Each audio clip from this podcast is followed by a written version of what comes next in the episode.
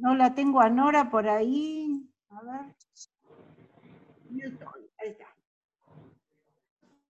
Bueno, ahora sí. Eh, buenas tardes a todos. Es un gusto para mí volverlos a ver, estar nuevamente con ustedes, haber preparado este tema con todo el cariño que lo hago siempre y esperando que les sirva eh, para la vida de ustedes, para ser más felices, para estar más contentos. Como siempre, les cuento que estamos transmitiendo en vivo en Facebook y en Instagram. Y la charla queda grabada en Facebook, en Instagram y en YouTube.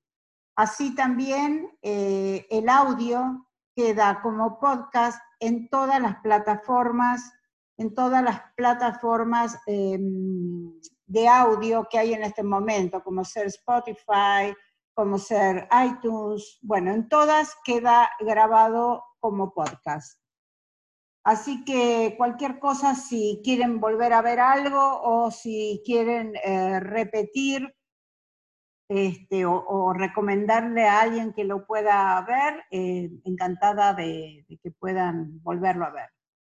Bueno, queridos amigos, les voy a contar que el tema de hoy es del resentimiento al perdón. Y voy a empezar con un cuento, un cuento que me pareció que es tan, tan, tan perfectamente claro de lo que es el resentimiento, que, que dije no puedo dejar de contarlo.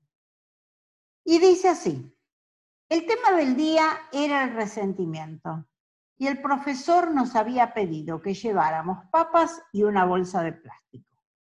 Ya en clase elegimos una papa por cada persona a la que le guardábamos resentimiento. Escribimos su nombre en ella y la pusimos dentro de la bolsa. Como te puedes imaginar, algunas bolsas eran realmente muy pesadas. El ejercicio consistía en que durante una semana lleváramos con nosotros a todos lados esa bolsa de papas, pero no en la mano, sino que la lleváramos cargando en la espalda.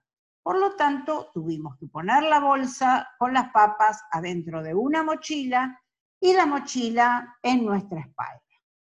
Imagínense que el fastidio de acarrear esa bolsa en todo momento me mostró claramente el peso espiritual que cargaba a diario. Y como mientras ponía mi atención en, la, en la mochila para no olvidármela en ningún lado, estaba desatendiendo cosas que eran muy importantes para mí. El tema, señores, es que todos tenemos eh, papas pudriéndose en nuestra mochila. Este ejercicio es una gran metáfora del precio que pagamos a diario por mantenernos en el dolor, la bronca, la negatividad. Nos dimos cuenta que cuando hacíamos importantes los temas incompletos o las promesas no cumplidas, nos llenábamos de resentimiento y aumentaba el estrés, no dormíamos bien y la, eh, la atención se dispersaba. Perdonar y dejar ir nos llena de paz y calma, alimentando nuestro espíritu y el poder personal de cada uno. La vez pasada hablamos sobre las emociones y dijimos que siempre podemos vincular un hecho a una emoción. O sea, los hechos son los que disparan las emociones. En cambio, en los estados de ánimo no se relacionan directamente con hechos. Nosotros llamamos estado de ánimo aquella predisposición a la acción recurrente en la que nos encontramos y que nos muestra la interpretación desde la cual actuamos y vemos el mundo. Fíjense que estamos hablando de una predisposición, una predisposición para la vida recurrente que siempre se repite y que esa predisposición es la que de alguna manera nos hace ver el mundo de una forma diferente. Cabe destacar que nosotros nos encontramos en un determinado estado de ánimo siempre. Es más, podemos señalar que la gran mayoría de las veces nos encontramos en estados de ánimo que nosotros no elegimos tener o estar. ¿Por qué? Porque fundamentalmente el estado de ánimo es transparente para nosotros. Ni siquiera nos damos cuenta que estamos en un estado de ánimo, ni siquiera podemos determinar cuál es. Precisamente los estados de ánimo nos tienen a nosotros, nos tienen a nosotros. Los estados de ánimo viven en el trasfondo desde el cual actuamos. Es como el agua para el pez. El pez no sabe que está en el agua hasta que vos no lo sacás del agua. Cuando lo sacás del agua, entonces se da cuenta que había agua y que no puede vivir sin esa agua. ¿sí? Entonces, em, al ser humano le pasa lo mismo. Eh, nosotros de alguna manera nos ponemos a ver, em, nos ponemos a ver que em, que actuamos de una determinada manera sin darnos cuenta que eso tiene que ver con un estado de ánimo determinado. Eh, decimos que la maestría eh, en el vivir es la capacidad que tenemos de aprender a salir de esos estados de ánimo que nos encontramos y que nos causan sufrimiento y inefectividad. Por sobre todo, hay estados de ánimo que no solo nos traen sufrimiento, sino que por sobre todo nos convierten en personas muy poco efectivas. Fíjense que para que ustedes vean un poquito esto de qué es el estado de ánimo, yo se me ocurrió mostrarles que los estados de ánimo vibran en todos lados. Por ejemplo, no es el mismo estado de ánimo que hay en la ciudad de Nueva York que en la ciudad de Nueva Delhi. No es el mismo estado de ánimo como país que tiene Brasil que el que tiene Bolivia. No es el mismo estado de ánimo que tiene la primavera que tiene el otoño. No es el mismo estado de ánimo que tiene el día lunes que tiene el día viernes. No es el mismo estado de ánimo que tenemos a las 8 de la mañana que tenemos a las 6 de la tarde. No es el mismo estado de ánimo que tenemos a los 20 años al que tenemos a los 80. Entonces, fíjense que los estados de ánimo vibran por todos lados. Lo que pasa es que no siempre somos conscientes porque, como les dije, para muchas personas los estados de ánimo son transparentes. Transparentes significa automáticos. Entonces, yo no tengo conciencia, ¿no? No tengo conciencia de cuál es el estado de ánimo que yo estoy transitando. Pero vamos a ver si ustedes, a partir de este poquito que yo les planteé, pueden eh, ver eh, cuál es el estado de ánimo de tu casa, por ejemplo. Pensa, ¿cuál es el estado de ánimo de tu casa?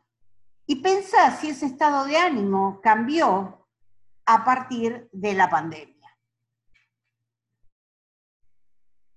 Entonces les decía que estos estados de ánimo muchas veces son transparentes para nosotros, son como un par de anteojos que nos ponemos, desde los cuales miramos el mundo, pero llega un momento que estamos tan acostumbrados a tener los anteojos que ni nos damos cuenta que los tenemos, ni nos damos cuenta que ellos nos hacen ver el mundo de una manera diferente.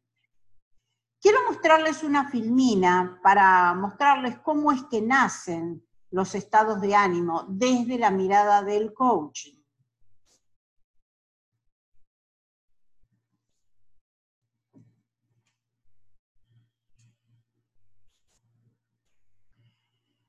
Fíjense, este sería el cuadro de los estados de ánimo básicos. Y nosotros decimos que estos cuatro estados de ánimo básicos surgen a partir de relacionar la posibilidad, que significa lo que sí puedo cambiar, la imposibilidad, lo que no puedo cambiar, con nuestra, eh, digamos, eh, decisión de oponerme o de aceptarlo.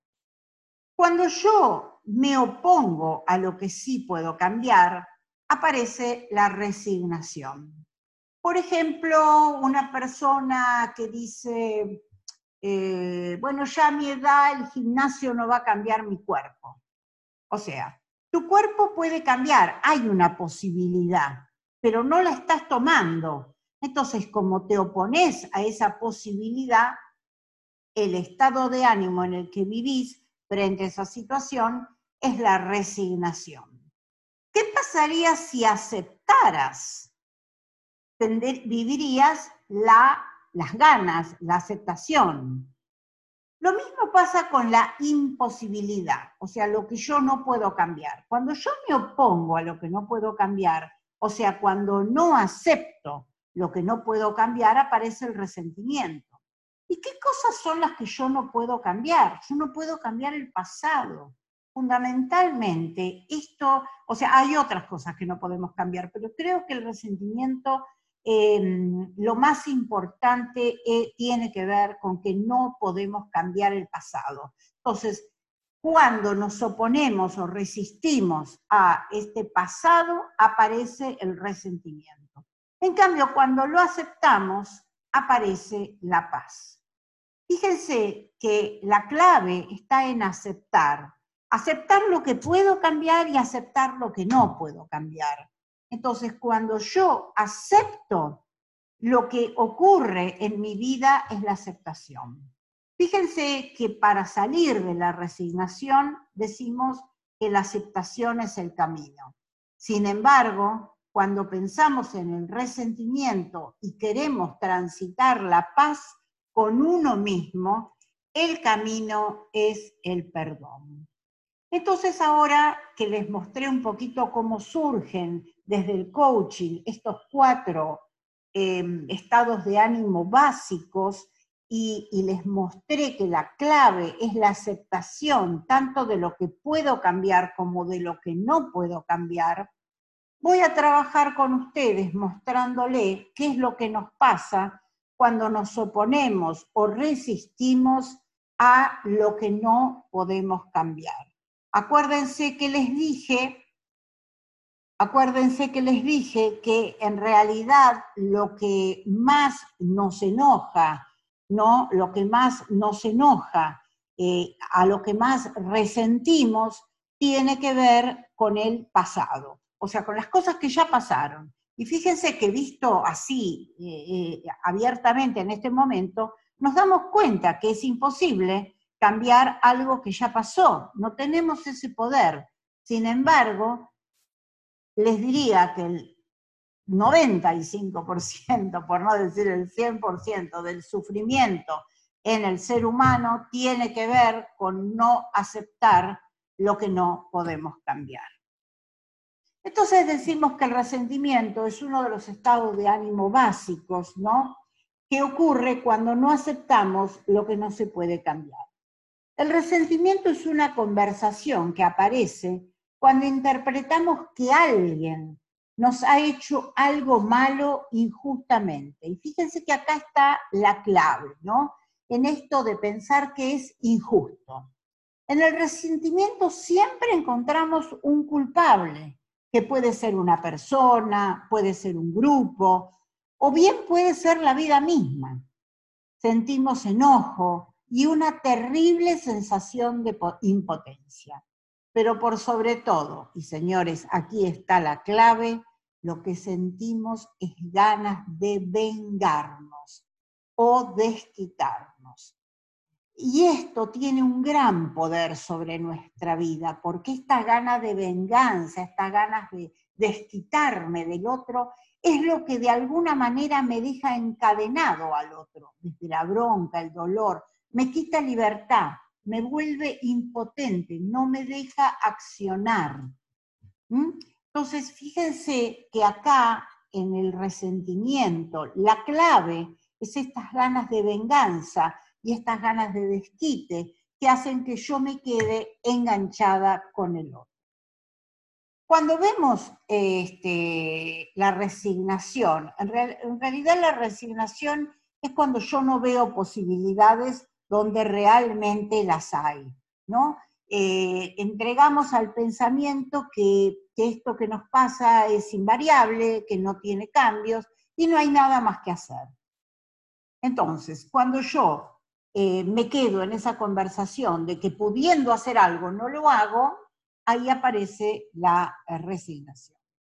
Desde la, eh, desde la aceptación podemos aceptar, perdón, podemos enfocar nuestra energía en todo aquello en lo cual tenemos influencia. Creo que eh, la vez pasada en alguna de las charlas yo hablé sobre eh, el círculo de preocupación y el círculo de influencia, donde el círculo de preocupación representa todo aquello que nosotros no podemos cambiar y el círculo de influencia representa todo el espacio en donde nosotros con nuestro accionar podemos influir. Entonces, ¿cómo nos relacionamos con nuestra historia? Si lo hacemos desde un lugar de aceptación, vamos a poder reconocer aún todo lo que nos hubiera gustado que fuera de una manera diferente, pero vamos a estar en paz con nosotros mismos. Cuando pensamos cómo salir de ese resentimiento para llegar a nuestra paz interior, les decía que el camino que encontramos es el perdón. El perdón, cuando hablamos de perdón, podemos hablar de tres posibilidades diferentes. Podemos perdonar a alguien, podemos pedir perdón a alguien o perdonarnos a nosotros mismos. Cuando sentimos que hemos cometido un error y queremos el perdón de alguien, no tenemos más que pedirlo. Nos pueden decir que sí o nos pueden decir que no. Y si nos dicen que no, tenemos que tener cuidado en no caer en la culpa, porque en realidad, si cometimos un error y pedimos disculpas por eso, y la otra persona quiere quedarse enojada y resentida, ya es un problema de la otra persona nosotros no hay nada más que podamos hacer. En cambio, eh, donde yo más quiero trabajar es en esto de eh, perdonar a los demás, porque esto es lo que más nos deja enganchados. Cuando alguien comete una injusticia o se porta mal con nosotros o rompe una promesa, nosotros nos llenamos de bronca, de resentimiento, de enojo. Como dije antes, el resentimiento es una sensación de impotencia, pero sobre todo tenemos ganas de vengarnos. Y esto es lo que nos deja enganchados con el otro. Muchos de nuestros intentos de perdón fracasan, pues confundimos esencialmente lo que es perdonar entonces, ahora quiero trabajar exactamente en este tema. Yo no perdono para liberar al otro. Esto es algo que tiene que quedar muy claro. Yo no perdono para liberar al otro, sino que lo hago para liberarme a mí misma de esos pensamientos que me dejan atados, atados al otro y prácticamente son los que me generan la bronca. Acá viene algo que es muy, muy importante. El perdón no es olvidar lo que nos ocurrió. No significa justificar un mal comportamiento. No significa aceptar lo ocurrido con resignación. No es negar el sufrimiento. El perdón tampoco es minimizar los eventos ocurridos. Perdonar no significa dejar de darle importancia a lo que sucedió, ni darle la razón a alguien que te lastimó. Tampoco significa decirle al otro que a partir del perdón puede repetir lo que nos lastimó. El perdón no tiene que ver con el otro tiene que ver con nosotros. Simplemente significa dejar de lado todos aquellos pensamientos negativos que nos causan dolor o enojo. Creemos erradamente que el perdón debe conducirnos inexorablemente a la reconciliación con el agresor y por tal motivo lo rechazamos. Bueno, queridos amigos, no tiene que ver con reconciliarse con el agresor, tiene que ver con reconciliarse con uno mismo. Porque esto que ocurre se repite y se repite en nuestros pensamientos, en nuestra cabeza de día y de noche, prácticamente no nos deja dormir, el otro duerme tranquilamente. El otro, por lo general, ni se da cuenta que te lastimó, que te hizo, que te hizo un daño. Algo que es obvio para uno, ¿cómo no se dio cuenta? No, no, lo viven de manera las personas. Entonces, el único que está repitiendo el hecho, la situación y, y envenenándose es uno mismo. El perdón es únicamente para ti y para nadie más. El perdón se basa en la aceptación de lo que pasó. Pasó. Ya no lo puedo cambiar y lo acepto. Acuérdense que les dije que aceptar no tiene que ver con olvidar. Me lo voy a acordar. A partir de lo que pasó, tengo un aprendizaje pero lo que hago es dejarlo como un costado, porque la falta de perdón nos ata a las personas desde el resentimiento, nos tiene encadenado. La falta de perdón es como un veneno, que tomo dos gotas a la mañana, dos gotas a la tarde y dos gotas a la noche, esperando que le haga efecto a otro. Pero la única que termina envenenada soy yo.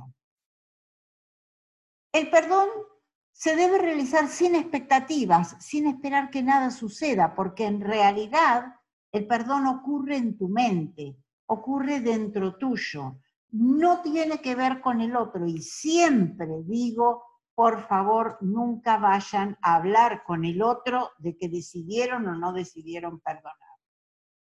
Si nosotros esperamos que el agresor acepte su error, estaremos esperando en vano y gastando nuestro tiempo y nuestras energías en una disculpa que jamás llegará. Seguiremos anclados en el problema, en ese ayer, queriendo que nos paguen por nuestro dolor. Es más, él nunca necesitaría enterarse de que lo estamos perdonando. Fíjense esto, nunca necesitaría enterarse de que lo estamos perdonando la mayoría de los culpables tienen una explicación tranquilizante que los libera de toda culpa. Y si tuviéramos la oportunidad de decirles que lo hemos perdonado, lo más probable es que no entiendan de qué lo perdonamos. El perdón es una declaración que debemos y podemos renovar a diario. Por esto, esto es algo interesante que quiero contarles. El perdón es un proceso, no es que yo digo dentro mío te perdono y se terminó todo, no. Nosotros cuando decidimos perdonar a alguien empezamos a intentar en nuestro pensamiento decir la palabra te perdono y no nos sale. No nos sale porque es tanto el rencor y la bronca que tenemos dentro que ni siquiera nos sale pero una vez lo digo hoy, otra vez dentro de un rato, otra vez mañana, otra vez pasado, y de repente un día puedo pronunciar te perdono. Y puedo imaginarme esa persona con la cual estábamos tan enojados, perdonándola. Y también podemos imaginar, esto después de repetir muchas veces te perdono y quizás mucho tiempo te perdono, quizás podemos empezar a imaginarnos que algo bueno le pasa al otro a partir de nuestro perdón. O sea, o sea, si le pasa o no le pasa, no importa, pero para que nuestro perdón sea realmente más fuerte, más positivo y, sí, más, más este, contundente para nosotros, sería bueno que no solo pudiéramos en nuestro pensamiento decirle te perdono, sino que aparte pudiéramos eh, pensar en que algo bueno le ocurre a partir de nuestro perdón. Entonces le decía que el perdón es una declaración que podemos y debemos, ¿sí? Debemos renovar a diario. Y el otro no tiene por qué enterarse. Eh, no es necesario, dice Luis Hay, no es necesario que sepas cómo perdonar. Solo alcanza con que estés dispuesto a hacerlo. De todo lo demás se ocupará el universo. Entonces, si vos empezás a repetir dentro tuyo la palabra perdón, este, te perdono, vas a ver que eh, el universo se va a ocupar de acomodar las cosas. Entonces, perdonar, les decía, es un proceso y perdonamos poco a poco mientras seguimos adelante con nuestras vidas. Muchas veces, muchas veces, la persona a la que más tenemos que perdonar es a nosotros mismos. La declaración del perdón es una clave para liberarte. Me perdono a mí misma y me absuelvo de esto para siempre.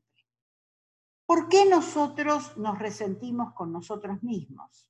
Porque de alguna manera no pudimos lograr algo que queríamos, porque de alguna manera nos equivocamos, eh, porque mm, elegimos mal, especialmente a una persona con la cual perdimos mucho tiempo y entonces eh, muchas veces eh, el resentimiento contra nosotros mismos tiene que ver con una infancia en la que no nos pudimos defender porque éramos chicos y porque no sabíamos, eh, qué sé yo, íbamos al colegio y nos buleaban o, se, o se, reían de nosotros por cualquier motivo.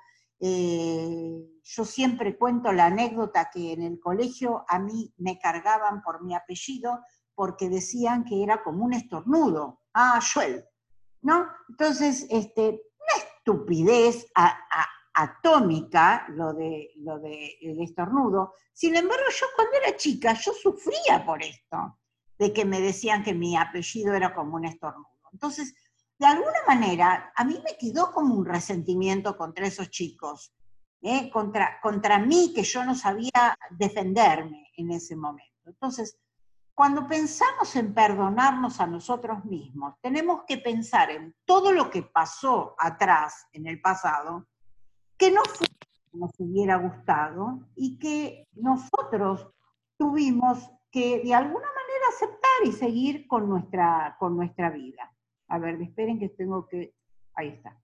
Eh, y seguir con nuestra vida, no, no hay que podamos hacer. Estoy viendo que hay muchísimos mensajes eh, por Instagram. Les pido por favor que todas las preguntas eh, las vamos a hacer cuando yo termino, porque yo ahora estoy mirando el Zoom, mirando el Facebook, mirando el Instagram, este, pero no puedo estar leyendo los mensajes que ustedes mandan. Entonces, cuando terminamos voy a mirar y contestar todo lo que me están preguntando. Entonces, les decía que la declaración de perdón es la clave para liberarnos a, nosotros mismos. Entonces, de todo lo que no pude en el pasado o de mi pasado, ¿no? A, algunos nos gustaría poder volver atrás y cambiar algunas cosas, pero por ahora, por el momento, no se puede. Entonces, aceptar que lo que fue, que es lo que es, y ya está. Entonces, me perdono a mí misma de esto para siempre. Y lo repito y lo repito hasta que realmente se vaya. Quiero compartir con ustedes algo que me pasó en un curso que fue muy fuerte, así les digo, que fue muy fuerte, este, cuando yo estaba enseñando perdón. Una señora de aproximadamente 60 años en ese momento me dijo, Patricia, ¿cómo podría yo perdonar a quienes mataron a mi hija inocente en la época del proceso? Quiero confiarles que por un momento la pregunta me paralizó, pero después de algunos minutos bueno, gracias a Dios tuve como una inspiración y le pregunté cuántos años hacía que venía acarreando ese sufrimiento. Y ella me dijo 15 años. Y fue ahí donde le dije que ella no es responsable de perdonar. El perdón le pertenece a las víctimas. En este caso, su hija, que ya no estaba, no tenía la posibilidad de perdonar a nadie. Pero ella, lo que, lo que sí era responsable, era de no seguir cargando sobre sus espaldas este tema. Yo no le planteaba olvidarlo, simplemente le planteaba sacar esa bolsa de las espaldas y empezar a llevarla con la mano.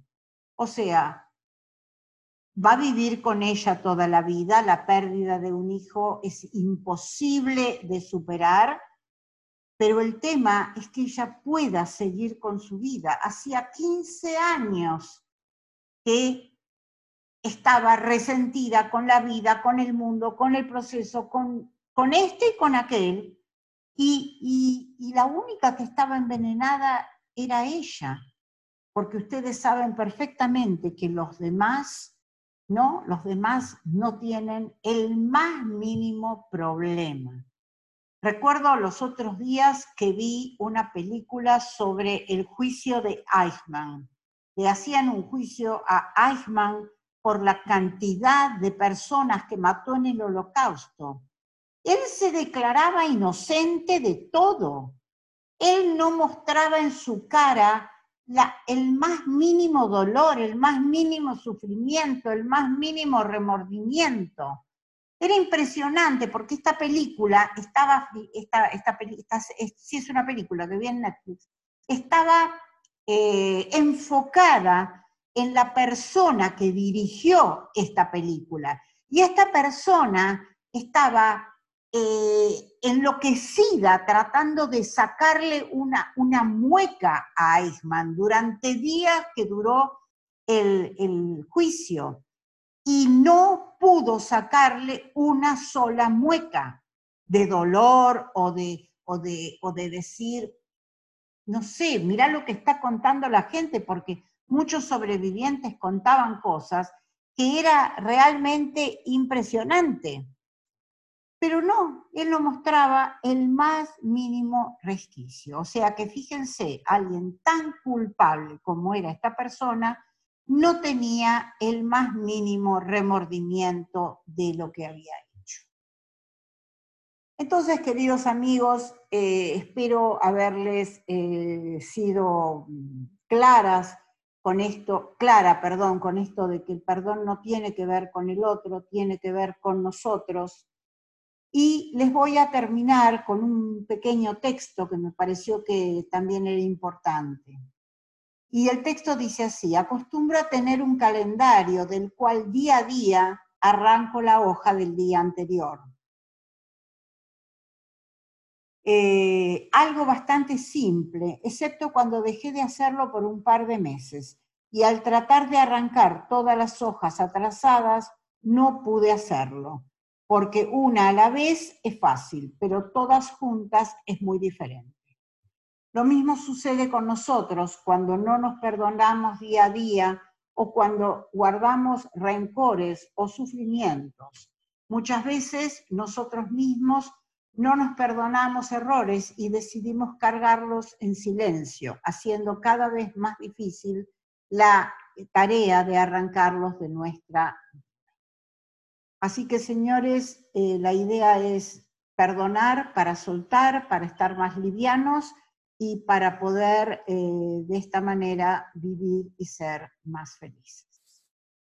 Así que les agradezco mucho, les recuerdo que esto queda grabado en Instagram y en, eh, y en Facebook y en YouTube y en todos los canales de audio, como Spotify, iTunes, y ahora sí quiero abrir un espacio de preguntas para ustedes, eh, si quieren preguntarme algo, comentarme algo, eh, pueden eh, o bien hacerlo por chat o bien hacerlo desmuteando el teléfono. Yo voy a mirar un poquito, acá tengo preguntas en Facebook, a ver si Eh, estaba María Cristina, que fue una exalumna mía.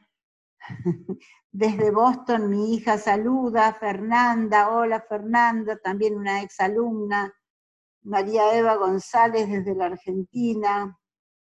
Miguel Ángel Zapó, ¿cómo estás Miguel Ángel? Tanto tiempo sin verte, sin saber de vos. A ver cómo se miran. Ay, Marta Jutín está en Instagram. ¿Cómo estás Marta? ¿Cómo andás?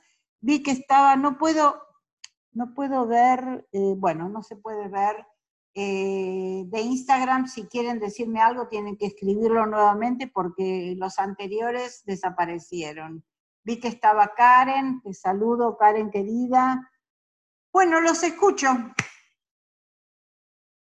Divina Cookie. Escucho a ver si alguien quiere decirme algo, se desmutee mi pregunta respecto del perdón. Los escucho. O eh, leo chats.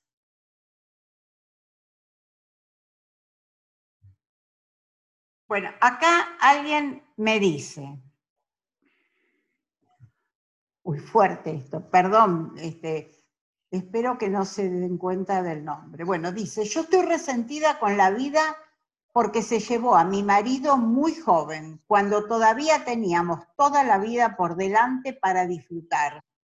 Mientras tanto, tengo amigas que se llevan mal con su marido y ellos no se mueren.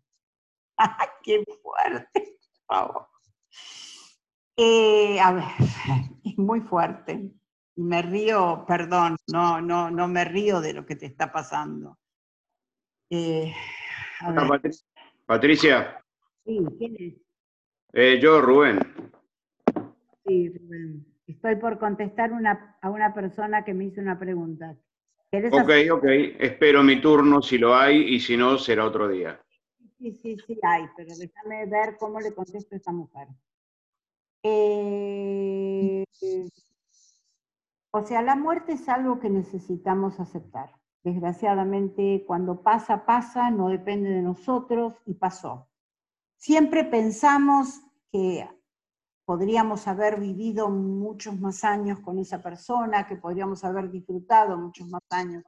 Pero acá tenemos dos cosas, querida amiga, dos dos temas importantes. Por un lado está el tema del perdón, de aceptar lo que pasó y darte cuenta que no lo podés cambiar. Pero por el otro, la comparación que estás haciendo con tus amigas. Amor, nadie elige que el otro viva o que el otro no viva. No tenemos ese poder. Entonces, si tus amigas se llevan mal con los maridos y ellos no se mueren, será porque no es su momento. Lo interesante o lo importante para vos sería que pudieras aceptar lo que pasó, no sé hace cuántos años, pero por lo que hablas fue hace mucho, que pudieras aceptar lo que pasó y que pudieras empezar a vivir tu vida nuevamente. Porque todavía, después de esto, hay una vida. ¿sí? Y esa vida es la que al momento no te estás dando la oportunidad de vivir. Rubén, decime. Sí, Patricia, eh, mira, yo tenía una consulta acerca eh, mm, de, del comienzo de la, de la, charla en cuanto a em, el, estado de ánimo, ¿no? O sea, si uno está en, en el aquí y ahora, en el presente, ¿Es más fácil estar consciente del estado de ánimo? No, no, porque lo que pasa es que el estado de ánimo, Rubén, eh, como les decía, es algo transparente para nosotros. O sea, nosotros no nos damos cuenta. Em, el otro día una amiga eh, que estaba participando de un curso que doy online me decía, ay Patricia, ¿no sabes cómo te cambia el estado de ánimo cuando estás haciendo un curso, cuando estás charlando? Qué diferente que esa cuando hablas conmigo por teléfono. O sea, para mí yo soy la misma, ¿sí? Yo soy la misma para mí. Pero ella que me ve de afuera, cuando me ve dando una charla o cuando me ve dando un curso, me ve absolutamente en otro estado de ánimo, diferente al que tengo una tarde relajada charlando por teléfono.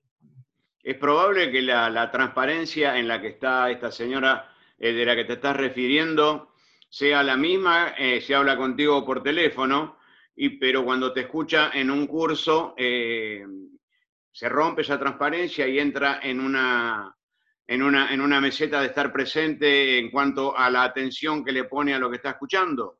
Porque vos estás pensando que mi estado de ánimo tiene que ver con ella y que a ella se le rompe la transparencia. No, la transparencia se me tendría que romper a mí, pero a mí no se me rompe. Yo vivo las dos cosas como si fueran la misma. Por eso les hice la pregunta, ¿cuál es el estado de ánimo que tienen en la casa? Y si cambió con la pandemia, para que puedan ver un cambio. Porque lógicamente los, los estados de ánimo de las diferentes casas tienen que haber cambiado con la pandemia. Es razonable. Entonces, en la medida en que yo te, mostré que los estados de ánimo de un horario es distinto de otro, de una ciudad distinto de otra, bueno, en la medida que yo te mostré todo esto, te digo, bueno, y ahora enfócate en el estado de ánimo de, eh, tu casa y si cambió con la pandemia. Entonces, eh, ahí es donde vos podés verte a vos mismo. Eh, los estados de ánimo, yo ya te dije, son como el agua para el pez. El pez no se da cuenta que tiene esa agua hasta que lo sacas. Ok, en cuanto a eso, tengo... ¿Puedo hablar? Sí, perdón que estoy leyendo que alguien me está haciendo una pregunta. yo te escucho. Sí, eh, te decía que en cuanto a eso, eh, también desde que comenzó la pandemia, o sea, cuando comenzó la pandemia, yo eh, fui parte de los asustados por, yo tengo 71 años, soy diabético, tengo high blood pressure, entonces mm. al, al, comienzo de todo esto, fue escuchar esas cosas me pusieron muy mal. Entonces estuve la primera semana metido acá adentro encerrado y con bronca con un montón de cosas, o sea, la cuestión esta de, estar con bronca con el afuera, ¿no? Cuando me di cuenta que esta era una situación que yo tenía y que no estaba en mí modificarla, lo único que me quedaba era aceptarla. Y yo acepté la situación de la pandemia, eh, fíjate vos, a tal punto que eh, el resto del tiempo la pasé muy bien. En el medio estuve como un mes trabajando, pero el resto del tiempo la pasé en mi casa y estoy bien, estoy de buen ánimo, estoy de buen carácter. Eh, normalmente... La aceptación, Rubén. En la medida en que dejaste de pelearte con la vida y empezaste a aceptar, entonces esto se transformó en esa paz interior que ocurre cuando yo acepto lo que no puedo cambiar. Disculpame que tengo otra persona acá que dice, yo sigo apegada en el pensamiento con mi ex y me pone tóxico. Por suerte hago contacto cero, pero mi mente no.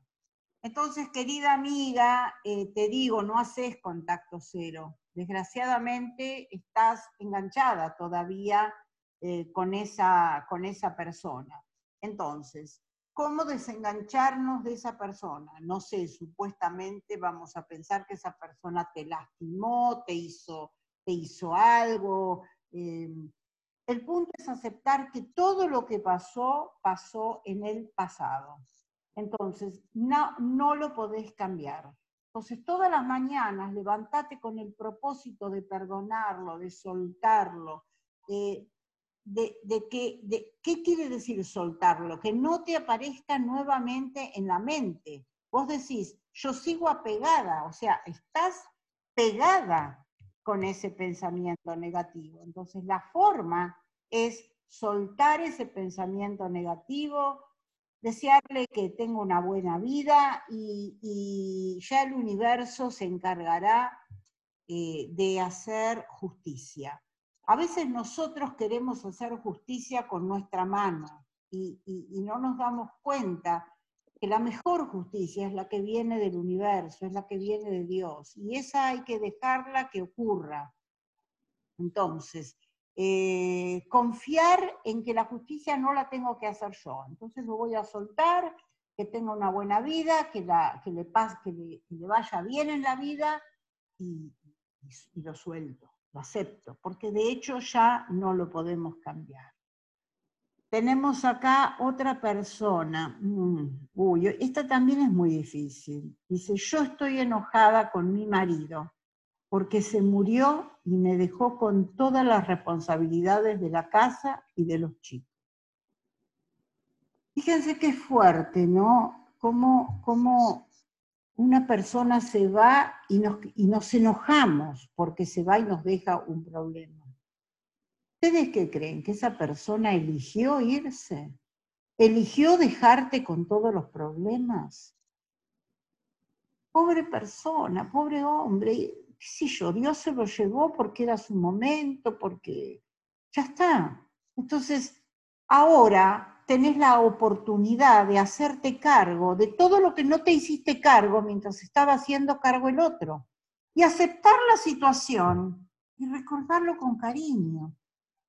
Si fue una persona a la que amaste, si fue una persona con la que una vez te casaste, con la que una vez tuviste hijos, en algún momento lo amaste. ¿Por qué ahora estás resentida con él? Si no, te vas a no vas a poder vengarte, él se fue, se murió. No está más. Entonces, ese resentimiento a la única que envenena esa voz. En este momento tenés la oportunidad de aprender a manejar tu vida, aprender a manejar tus cuentas, aprender a manejar tu casa, que te va a llevar tiempo, puede llevar tiempo. Pero es lo único que podés hacer porque lo otro no podés hacer nada. Lo único que te queda es aceptarlo. Aceptarlo y no cargarlo en la mochila. Acordate, no olvidar, pero no cargarlo en la mochila. ¿Alguien más me quiere hacer una pregunta? A ver si tengo por acá. ¿Alguna pregunta más? ¿Alguien quiere hacer respecto del tema del perdón? Hola, Víctor que había visto. Sí, ¿quién, quién está hablando? Perdón. Patricia, eh, me quedé pensando, eh, porque eh, a mí me pasó, pero cuando falleció mi madre, que entre las cosas que sentí, me di cuenta que lo más fuerte que sentí fue abandono, y me daba bronca, me daba rabia el abandono. Entonces, cuando vos contabas esto de esta señora pobre con el marido que falleció, pensé que a lo mejor le estuviera sucediendo, entre otras cosas, algo parecido, ¿no? uno se siente abandonado por la persona que ama y se fue. Nos enojamos con el que se fue. En realidad no, tiene sentido ese enojo, no tiene sentido, porque, porque esa persona que se fue no lo hizo a propósito. llegó su momento y se tuvo que ir. Aunque vamos a suponer que fumaba mucho y nosotros le decíamos no fume, no fume, si él fumaba mucho y se muere del cigarrillo. Igual, no podemos enojarnos con la persona porque la persona ya no está más. ¿Comprenden? Entonces no tiene sentido, no tiene sentido enojarnos con ella. Patria, ahí te mandé una. Eh, ¿Qué me mandaste? Algo de la infancia, de no saber defenderse en la infancia. A ver, un segundito porque estaba cerrando, a ver, Perdón que estoy cerrando Instagram porque el teléfono se está quedando sin batería para que pueda grabarlo. Eh, yo se supone que tengo que tener el chat acá, chat. Ay, mira, tengo un montón de gente, no me di cuenta, perdón.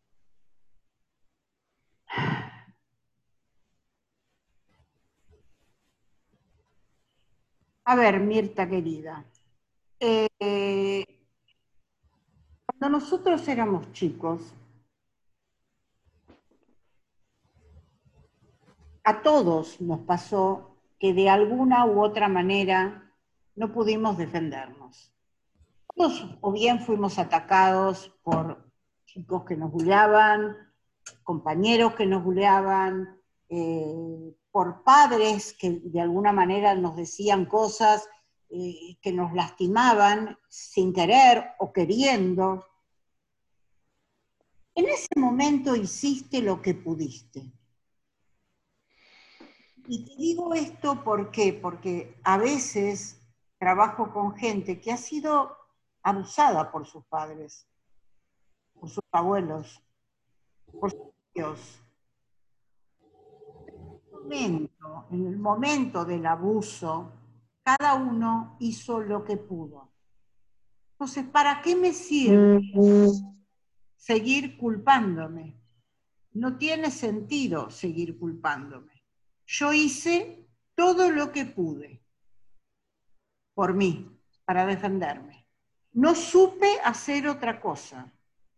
Lo acepto y me perdono de esto para siempre. Entonces, Mirta, te sugiero que, que trabajes contigo mismo, simplemente en el perdón por cada una de las cosas que te hicieron. Si querés, un ejercicio muy interesante para hacer es escribir todas las cosas que sentís que te ocurrieron de chica o de no tan chica, ¿no? Por las cuales no te perdonas. Y cuando termines de enumerar todo, que puedas empezar a escribir, me perdono a mí misma por todo esto para siempre. Y que todos los días lo leas y escribas, me perdono a mí misma de esto para siempre. Gracias. Tengo a alguien que me mandó una poesía. Espera, espera. Cuando te pica una víbora no te mata la mordedura, te mata el veneno que te queda adentro, dice alguien. Cuando pienso que ya, uy, esta es la poesía. A ver, cuando nos resistimos a no aceptar, Linda, de México, Linda Alfie, cuando nos resistimos a no aceptar nuestra realidad, sufrimos y el dolor se hace más intenso cada día. Hay que aceptar y fluir. Muy buen tema, buenas noches. Bueno, ah, no tengo más en este chat, perdón que no, me había, no, lo había visto. Em, y acá tampoco tengo más preguntas, así que si hay alguna pregunta más que quieran hacerme, eh, si no me despido de ustedes hasta dentro de 15 días, les agradezco muchísimo que hayan estado, un beso grandísimo a todas las personas que me apoyan y que están eh, mirando esta charla. Ojalá que les haya servido. Beso a Cookie, beso a José, que me están tirando besos desde allá. Eh, bueno, veo que muchos me están tirando besos, muchas gracias. Espero que el tema les haya servido y los quiero muchísimo. A muchos de ustedes los extraño mucho porque están en Buenos Aires, están lejos y, realmente siempre pienso en volver y verlos, abrazarlos, decirles mm. cuánto quiero. Chao. Gracias, gracias. Chao, Patricia, gracias. Muchas gracias. Gracias, gracias a ustedes. Cuídense mucho.